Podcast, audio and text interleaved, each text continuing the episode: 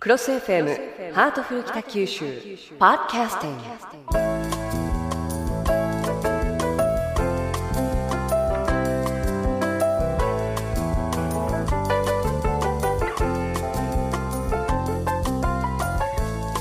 さあ今日のハートフル北九州のテーマはイノベーションギャラリーです。実は今日はテーマとなっています。八幡東区東田地区にあります。イノベーションギャラリーに来ています、えー、私も初めて伺ったんですけれどもねこちらの場所から市長と一緒にお話をしたいと思います。市長今日もよろしくお願いいたします。よろしくお願いします。北橋市長とってもモダンな建物なんですね。本当にどこに行ってもこういうモダンな建物はないでしょうね。柱がほぼないんですね。鉄とガラスで覆ってますから、はあ、びっくりしました。外が綺麗に見えますしね。そうですね。開放感あふれて。23歩歩くとなんか全部あの部屋がなんか見れるような雰囲気があって。うん本当そうですね、あの我が家のアパートみたいなところがあってね、あのこれやっぱりですね建築設計のあのデザインがやっぱり見事なんでしょうね。大きな建物だけれどもすごくなんかあのアットホームな感じもしますね。本当そうですね、はい、なんかあのどこかのテラスにいるかのようなそういった感じの建物なんですけれども、あのイノベーションギャラリーその名の通りイノベーションをテーマとした施設と伺っています。でイノベーションという言葉最近よく耳にするんですがいわゆる技術革新という意味で捉えて大丈夫なんでしょうか？うんあのそうなんですけれどもちょっとイメージ的にいわゆる技術革新というよりはね例えばあの、えー、24時間のコンビニができたと。これはあの、はい、昔の人からするとえっ？というようなイノベーションだと思いますし、はい、それからインターネットもそうですよね。あれで買い物ができちゃうんですから、ね、何でも情報が取れるんですから、こういうものも含めたいわゆるイノベーション技術革新ということでしょうか。なるほどまあ、それにしても、えー、すぐそばにですね産業遺産でもあります八幡製鉄所の1901東田第一航路がありますね、えー、八幡東田地区というのは日本近代産業の発祥の地といっても過言ではないと思います。で、まあのそういった産業遺産が近くにあってそしてこの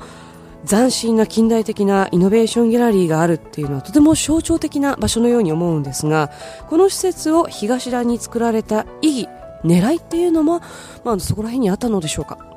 あの1901年といえばアメリカでは US スティール日本では関営畑製鉄所がスタートをした年で、まあ、歴史的なあ技術革新産業のスタートの年なんですね、はい、でここからですね鉄鋼はもとよりですが科学とかガラスとか機械ロボットなど、うん、あの日本を代表する素晴らしい企業がここで活躍をしていきますね、はい、つまりここからその世界に対して産業技術を発信する起点になったということが一つあります。だから2番目にですねあの産業と公害という問題が非常にあの悩ましい時がありましてその公害克服を見事にやってのけました。この青い空海を取り戻すためにですねえー、北九州は世界でもトップクラスのこのノウハウ、いろんな蓄積があるんですね。でそれがあのこのすぐ近くに環境ミュージアムというのが歩いてすぐのところにありますけれども、はい、まあ、そういった意味でもあの歴史的なあ地域だということそれから命の旅博物館というのがありまして、はい、えー、ここであの北九州市の歴史だとか自然史をテーマにした展示がございます。まあ、したがいましてあの過去素晴らしい技術文化を発信した地域であると同時に21世紀においてもですね、うん、あの素晴らしいものを生み出していくなんかそういった意味で、うん、あのシンボリックな場所ではないかなと思います。あのイノベーションギャラリー自体は入館は無料。であのいろんなこともイベントなんかもされているようなんですけれどもあのすごく興味深かったのが年表がたくさんこう並んでてでそこは世界的にこういう近代文明がありましたよとか例えば日本ではこういうことそして北九州ではこういう歴史がありました。こういうものが発明されました。それが非常に分かりやすく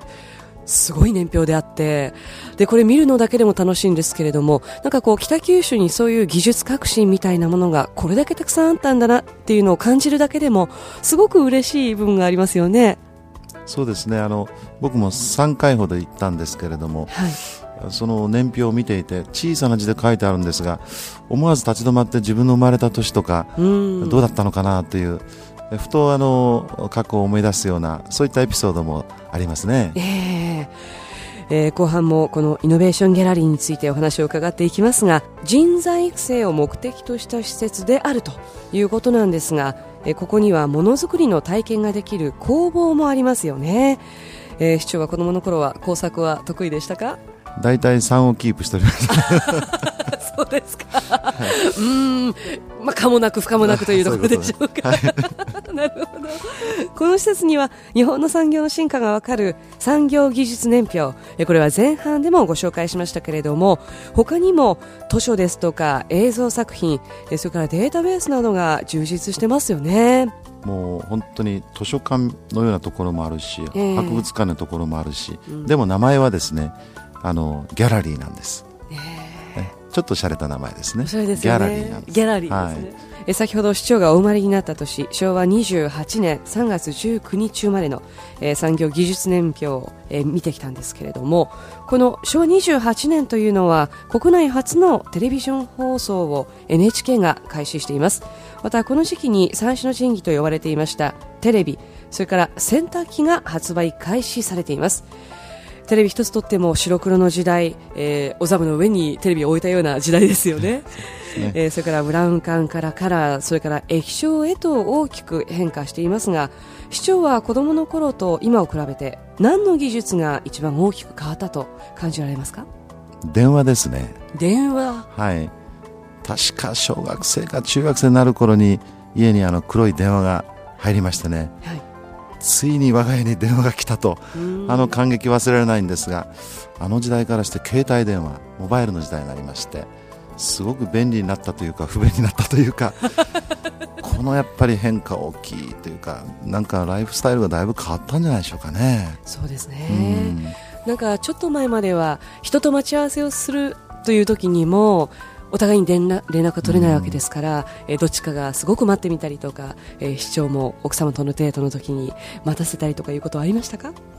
でも不便な時代の方がなんとなくクラシックでよかったのかもしれません、ね、便利すぎるとね、はい、はい、電話変わりましたね本当に。はい。まあ、今はトランシーバー代わりに、まあ、電話を使うというケースなんかも増えているようですけれども電話に一番変化を感じると、はい言われる北九州市長なんですがさて、えー、北九州イノベーションギャラリーでは今月の26日まで遊びイノベーションが開催されています。遊びながらものづくりの楽しさに気づくっていうのは非常に大切ですよね。はい。もう夏休みですからお子さんをたくさん来られましてね、え。えー、マイスターのような素晴らしいあの、えー、技能を持たれた方々からですねいろんなあの楽しくねものづくりというえー、そういうのを学んでらっしゃる。皆さん本当に賑わってていいですね。うん。あれは私も先ほど見せていただきましたが大人も思わず夢中になっちゃいますよね。そうですね。あの北九州にあのマイスター制度とありましてね、はい、素晴らしいものづくりの技能を持たれた方をあの表彰して大事にするという制度がありまして私どもの町の一つの誇りなんですけれども、はい、やっぱりそういう専門的なたくさんいらっしゃるんですね。でそれはあの実にあの、えー、楽しくてあの新鮮な感動をね子供皆さん方も味わっていただけるんじゃないかなと、まあ、ぜひ一度ギャラリーに足を運んでいただきたいなと思ってます。はい。えー、皆さんもよかったらイノベーションギャラリーこちらの方にぜひお越しになってください。以上北橋市長とさまざまなテーマについて楽しくおしゃべりしますハートフル北九州のコーナーでした。来週のテーマは音楽となっています。市長今日もありがとうございました。ありがとうございました